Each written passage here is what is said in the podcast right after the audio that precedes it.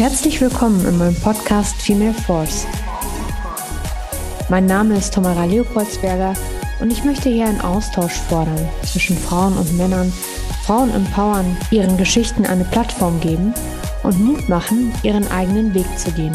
Ich freue mich sehr auf dich und auf deinen Input. Alle Infos sind auch in den Show Notes, also in der Podcast-Beschreibung. Schön, dass du reinhörst. Hallo und herzlich willkommen an alle, die zugeschaltet haben. Heute reden wir über Frauen im Islam. Ich habe dazu die Expertin Frau Dr. Dina El-Omari eingeladen. Sie ist in Hamm geboren und vertritt derzeit die Professur für interkulturelle Religionspädagogik am Zentrum für Islamische Theologie in Münster und ist zudem seit Oktober 2019 Projektleiterin am Exzellenzcluster Religion und Politik an der Westfälischen Wilhelms-Universität in Münster an dem sie ein eigenständiges Forschungsprojekt mit dem Titel Die Ambiguität der islamisch-emanzipatorischen Diskurse in Geschichte und Gegenwart leitet. Sie hat im Mai 2021 ihr Habilitationsverfahren abgeschlossen, und zwar mit der Schrift Das koranische Menschenpaar in Schöpfung und Echatologie, Versuch einer historisch-literaturwissenschaftlichen Kommentierung, die im Winter 2021 im Herder Verlag erschienen ist. Ihre Forschungsschwerpunkte sind islamischer Feminismus, Gender und feministische Koranexegese. Frau Dr. El Omari, herzlich willkommen und danke für Ihre Zeit. Ja, danke schön für die Einladung. Ja, sehr, sehr gern. Frau Dr. El Omari, wir reden über Frauen im Islam. Feminismus und Islam, ist das eigentlich ein Widerspruch in sich oder vereinbar? Naja, das hängt davon ab, wie wir die beiden Begriffe definieren. Also wie definiert man Islam, wie definiert man äh, Feminismus? Das sind ja keine homogenen Einheiten, sondern da gibt es ja unterschiedliche Definitionsmöglichkeiten. Und ähm, der Femin wenn wir vom Feminismus erstmal ausgehen und den Feminismus so definieren, dass er eigentlich dafür da ist oder dass er das Ziel hat, Frauen aus ihrer ähm, selbstverschuldeten und unverschuldeten ähm, Unmündigkeit zu befreien, also sie zu Subjekten zu machen, ähm, äh, von einem Objektstatus zu einem Subjektstatus zu machen, dann ähm, ist das eine, also ist das völlig vereinbar auch mit einer Lesart des Islams. Ähm, ich sage bewusst mit einer Lesart des Islams, denn es gibt natürlich auch eine patriarchalische Lesart äh, des Islams. Es gibt aber eine auch eine geschlechtergerechte Lesart des Islams und die ist durchaus eben auch mit dem Anspruch vereinbar, dass eben Frauen zu Subjekten gemacht werden sollen und nicht Objekte bleiben. Hm. Sie reden jetzt von einer Lesart des Islam. Gibt es grundsätzlich eine falsche und eine richtige Lesart des Islam oder des Koran vielmehr? Ja, ähm, ich würde nicht von falsch und von richtig sprechen. Ich würde hier viel mehr davon sprechen, dass es eben unterschiedliche Möglichkeiten gibt, den Koran jetzt im Speziellen ähm, zu lesen und zu verstehen.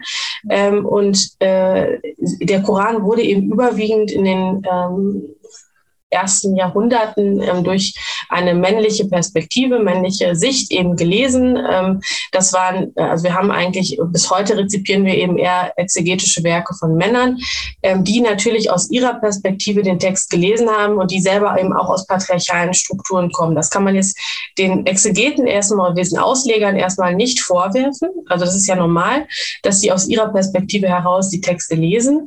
Ähm, diese Lesart ist aber sehr stark ähm, eben eher eine äh, philologische Lesart, eine wörtliche Lesart. Also das heißt, man hat versucht, den Text so, so weit es möglich geht, eben ähm, auszureizen äh, in der im Verständnis, aber man hat ähm, nicht wirklich ein, ein, ein, eine historische Verortung in diesem Sinne äh, vorgenommen, indem man eben auch diese die Historie mit einbezieht in die Betrachtung ähm, oder in die Auslegung des Verses.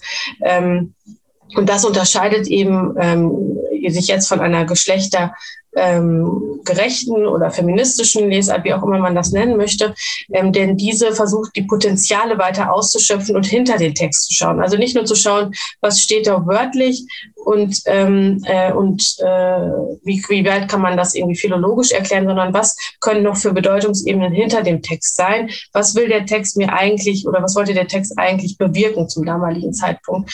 Ähm, und da kommt man eben schnell weg von Geschlechterrollen und Zuschreibungen und so weiter, weil es eben nicht darum geht, also nicht darum geht, Geschlechterrollen zu fixieren, sondern eben eine bestimmte Botschaft hinter dem Text zu vermitteln. Ähm, und deshalb äh, ist es eigentlich nicht richtig zu sagen, das eine ist richtig, das andere ist falsch. Es sind einfach unterschiedliche Zugänge und unterschiedliche Lesarten des Textes. Ähm, meiner Meinung nach äh, schöpft dies eine, eine wörtliche Lesart, eine rein wörtliche Lesart des Textes eben das volle Potenzial des Textes nicht aus. Ähm, und das ist das Einzige, was ich an dieser Stelle dann eben auch natürlich ähm, kritisieren würde. Und natürlich würde ich sagen, ähm, äh, dass es, ich, ich selbstverständlich bevorzuge, den Text geschlechtergerecht zu lesen. Also das ist für mich meine richtige Lesart, aber ich würde nicht pauschal deshalb sagen, dass das andere falsch ist. Das heißt, dieser Konflikt besteht sozusagen, dass es eben diese verschiedenen Lesarten gibt. Sie sagen, das ist legitim. Und wie kann man das aber dem entgegentreten, wenn gesagt wird, äh, der Islam unterdrückt per se die Frau und sieht sie als Objekt und nicht als Subjekt? Und das ist ja auch ein hochemotionales Thema, was ganz viele Biografien auch ja teilweise zerstört hat. Und ähm, da ist keine Selbstverwirklichung und derlei mehr. Wie kommt, treten Sie mit diesen Argumenten an diese Frauen heran? Ja, also ähm, man muss ja einmal also zwei Ebenen differenzieren. Also einmal, was sagt der Text, also was haben wir für einen Text vorliegen und was interpretieren wir aus diesem Text.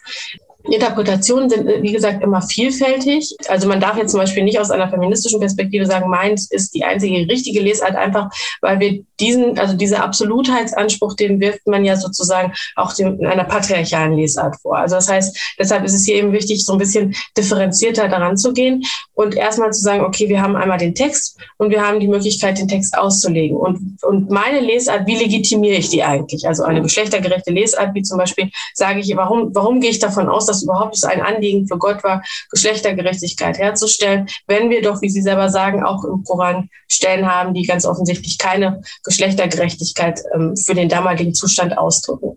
Und hier kommen jetzt mehrere entscheidende Schritte. Also erstens mal muss man den Koran als einen historischen Text verstehen, der eben in einem äh, im, im siebten Jahrhundert auf der arabischen Halbinsel in einer patriarchalen Struktur entstanden ist. Ähm, und dabei ist er kein Buch gewesen, sondern er war von vornherein ein mündlicher Text, der über 23 Jahre von dem Propheten an seine Zeitgenossen offenbart wurde.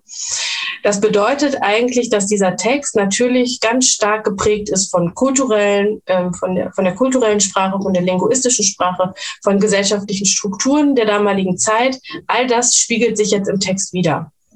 Warum ist das so? Weil natürlich der Prophet eine Sprache gewählt hat, die seine Zeit, also er, wir gehen ja aus einer bekenntnisorientierten Sicht davon aus, dass der Text göttlich zwar zurück auf Gott zurückzuführen ist, aber er wurde dem Propheten offenbart in seiner Sprache. Das bedeutet eben auch in seiner kulturellen Sprache, damit die Adressaten, also wenn der Prophet dann sozusagen den Koran verkündet hat, seine Adressaten angesprochen hat, die verstehen konnten, was er da eigentlich sagt. Und ich meine hier nicht nur sprachlich, sondern wirklich auch inhaltlich, ähm, also linguistisch sprachlich, sondern kulturell.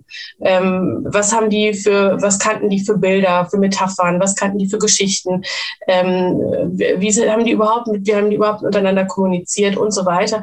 All das spiegelt sich im Text wieder. Wie gesagt, wir sind in einer patriarchalen Struktur und entsprechend spiegelt sich auch diese patriarchale Struktur wieder im Text. Also das heißt, das wäre sozusagen erstmal so die, die, die historische, der historische Knackpunkt sozusagen. Also dass man den Koran eben nicht fernab von seiner Historie versteht. Jetzt ähm, gehen wir aber ja davon aus, geht man ja von bei jeder Religion davon aus, dass ein, ein, ein Religionsstifter auch ein Reformer sein will, also auch etwas bringt, also Reformen bringt für Strukturen, dass er etwas verändern will. Das können wir ja sehr deutlich auch in Bezug auf den Koran und auch auf den Islam sehen, dass ähm, der Prophet zum Beispiel, jetzt wenn wir über die Frauenthematik reden, schon Veränderungen anstrebt den vorhandenen Strukturen vorgenommen hat. Also sowohl auf den, äh, an den gesellschaftlichen Strukturen als auch generell an bestimmten Vorstellungen, was Frauen äh, und Männer betrifft.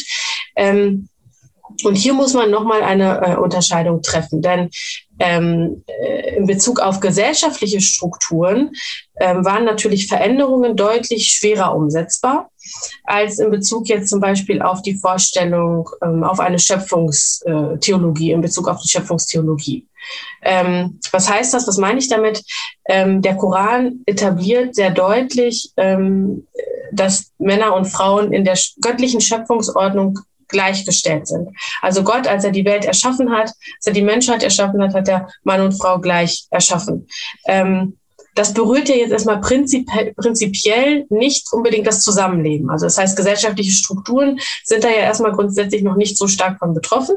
Aber hier wird schon mal eine Grundlage geschaffen, nämlich Gott zeigt sozusagen, was ist sein Vorbild, was ist die vorbildliche Schöpfungsordnung. Seine vorbildliche Schöpfungsordnung ist diese Gleichstellung der Geschlechter. Jetzt äh, in, auf gesellschaftlicher Ordnung ist es aber, Ebene ist es aber so, dass natürlich ähm, wenn man jetzt daran denkt, dass der Prophet also gesellschaftliche Strukturen verändern wollte, ähm, es dafür Zeit brauchte einfach. Also wir haben ja nur 23 Jahre, wo der, wo der Prophet auch gewirkt hat. Ähm, und jetzt werden ihm also jetzt kommen zum Beispiel unterschiedliche Situationen. Zum Beispiel wird jetzt den Frauen die Hälfte des Erbes zugesprochen, ähm, bevor sie eigentlich vorher in den meisten Stämmen so gut wie nichts erben konnten. Jetzt wird ihnen sozusagen die Hälfte zugesprochen. Ähm, das ist jetzt nur ein Beispiel. Sogo 4, Vers 11 ähm, sichert jetzt den Frauen die Hälfte zu. Jetzt könnte man natürlich die Frage stellen, so, wenn Gott Gleichberechtigung so wichtig war, auch wenn er sagt, in seiner Schöpfungsordnung sind die Geschlechter gleichberechtigt, warum kriegt jetzt die Frau nur die Hälfte? Und warum gibt, äh, also führt jetzt Gott hier nicht die Norm ein, die Anordnung ein, dass beide gleich viel erben? Also der Mann erbt genauso viel wie die Frau.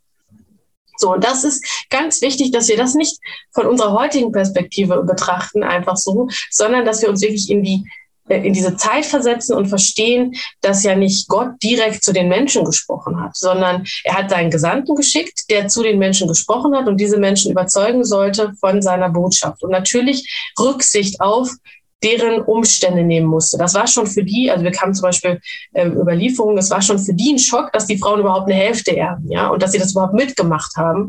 Ähm, äh, das ist schon eigentlich äh, ein positives Zeichen. Ähm, es hätte also, äh, wenn das vielleicht, also man weiß nicht, wenn, wenn, wenn das volle Erbe eingeführt wurde, ob die Menschen das überhaupt mitgetragen hätten. Und Reformen werden im Koran immer graduell eingeführt. Also immer, äh, manche Reformen werden angestoßen im Koran und manche werden schon vollendet. Ähm, aber es ist immer wichtig, dass das nie so von oben herauf passiert, sondern immer nur so ein, erstmal so ein Anstoß ist.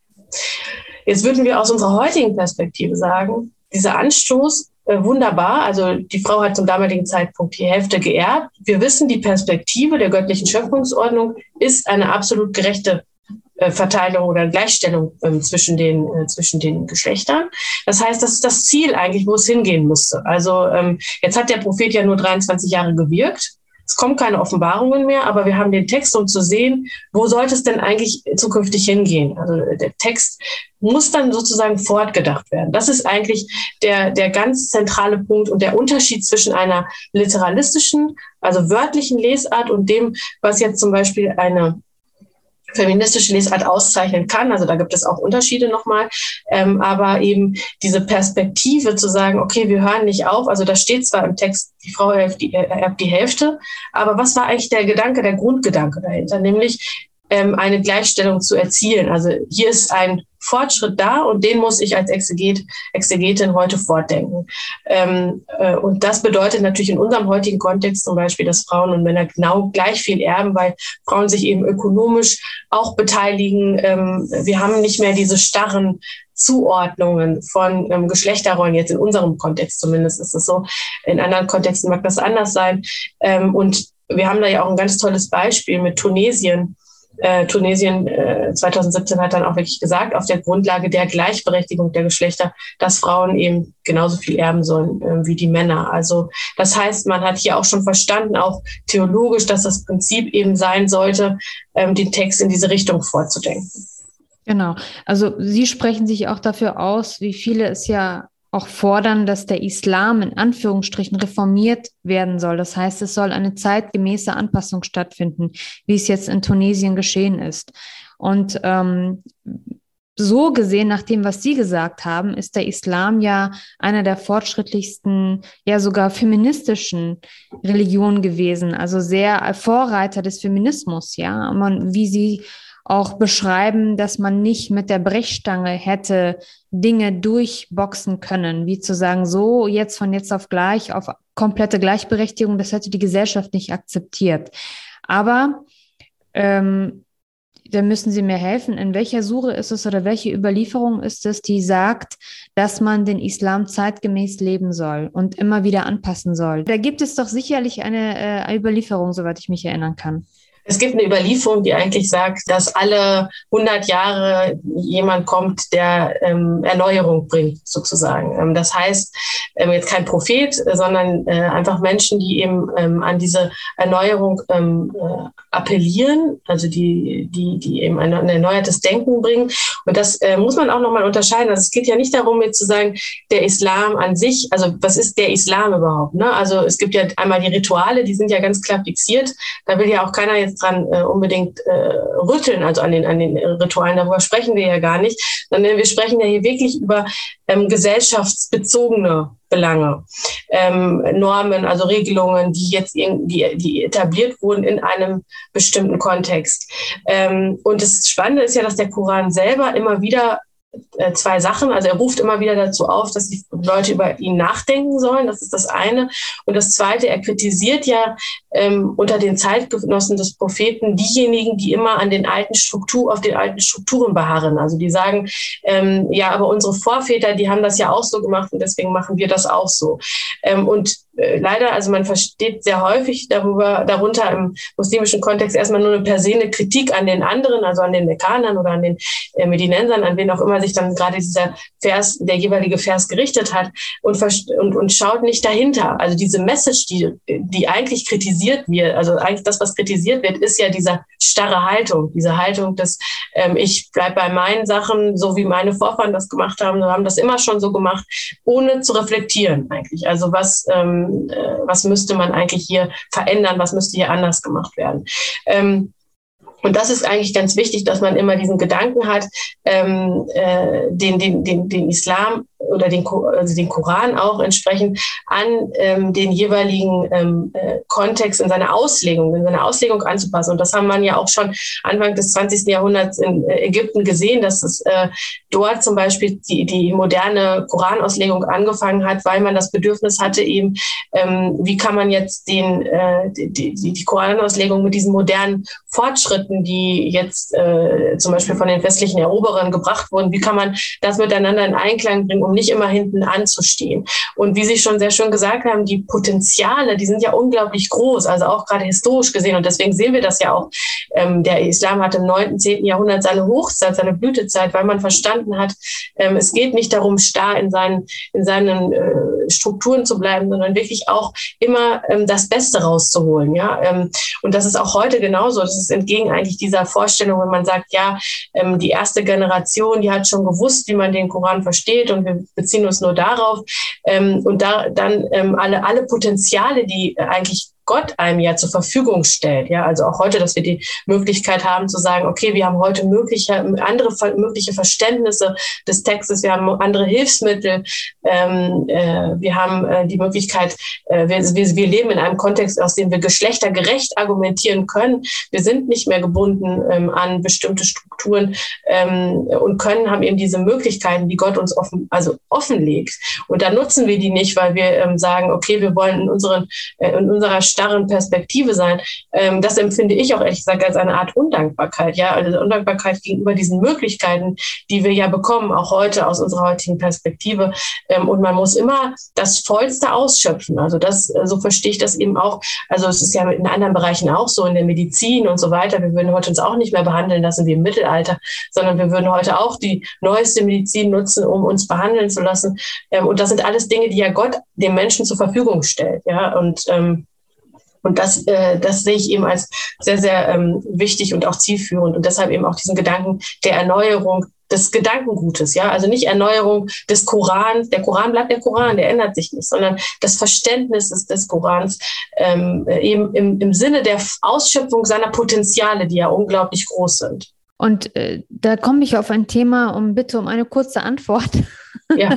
Und zwar die Instrumentalisierung des Islam bezüglich der Frauenrechte. Jetzt rede ich von einem Beispiel, was natürlich jetzt in aller Munde ist, Afghanistan, Taliban, was die mit den Frauenrechten machen, das ist ja alles andere als islamisch. Das wird aber leider von vielen so gesehen dass es der Islam ist, der Wahhabismus, der Ursprung des mhm. Islam, wie Sie ja gesagt haben, äh, so zu leben wie vor 1400 Jahren. Ähm, wie sehen Sie das und verteidigen Sie das, dass Sie sagen, das ist richtig? Oder Sie sagen, nein, es ist tatsächlich eine politische Instrumentalisierung? Naja, das, also bei den Taliban ist das definitiv, äh, also eine Ebene ist definitiv die politische Instrumentalisierung. Das muss man ganz klar sagen, weil die Taliban berufen sich ja nicht nur auf äh, jetzt auf den Koran als Quelle, sondern die ähm, haben ja viele Quellen, die sie sich sozusagen irgendwie auch her, also Resultate, die sie sich herleiten. Also zum Beispiel die Nichtvereinbarkeit von Bildung und, äh, und, und, und, und, und Frauen zum Beispiel. Ja, also das ist ja etwas, was kon komplett äh, konträr der damaligen Situation zur des Propheten steht. Also wo man ganz genau weiß, dass die Frauen sich da aktiv beteiligt haben, sowohl am gesellschaftlichen Leben als auch selber im Gelehrtentum aktiv waren, ja, über Jahre lang auch nach dem Tod des Propheten. Ähm, das heißt, das widerspricht ja grundsätzlich schon vielen historischen Zeugnissen. Ähm, und deshalb ähm, ist das äh, eine sehr, sehr rigide Auslegung von Quellen natürlich. Also auf der einen Seite eben Verse wortwörtlich zu lesen, ohne den historischen Hintergrund zu kennen. Aber es geht ja viel mehr darüber hinaus. Also wie gesagt, da kommen ja viele Interpretationen, ähm, sei es jetzt auf Grundlage von vermeintlichen Überlieferungen des Propheten hinzu oder dass sie selber das so für sich ableiten, also aus den Texten äh, Regelungen ableiten, die aber nicht so selbst in den Texten drinstehen. Ähm, und das muss man, äh, das ist natürlich eine sehr, sehr rigide Form, ähm, die es absolut auch in dieser Form natürlich abzulehnen gilt. Ne? Also da braucht man ja gar nicht drüber zu diskutieren. Also das geht weit darüber hinaus zu sagen, ich lese jetzt den Text patriarchalisch, ähm, äh, denn äh, also die, die, die Konsequenz daraus ist einfach eine totale Beschneidung der Frauenrechte. Danke sehr, Frau Dr. Elomari. Ich muss hier leider heute ein bisschen mich kurz fassen, aber ich möchte Sie ja. sehr, sehr gerne herzlich einladen, nochmal ein paar Interviews mit mir zu mhm. führen zu diesem wahnsinnig interessanten, spannenden Thema und ähm, eine wissenschaftliche Auslegung, so wie Sie es eben äh, ausüben, sachlich und emotional und ähm, tatsächlich an den äh, Überlieferungen und der Koranexegese ähm, anlehnend zu interpretieren und zu diskutieren. Ich danke Ihnen für Ihre Zeit und hoffe auf bald. Dankeschön. Ja, vielen Dank. Dankeschön. Danke, dass du heute dabei warst. Falls du ein Wunschthema hast oder dich austauschen möchtest, dann sende mir sehr gerne eine E-Mail. Die Infos findest du in der Podcast-Beschreibung, also in den Show Notes. Danke dir.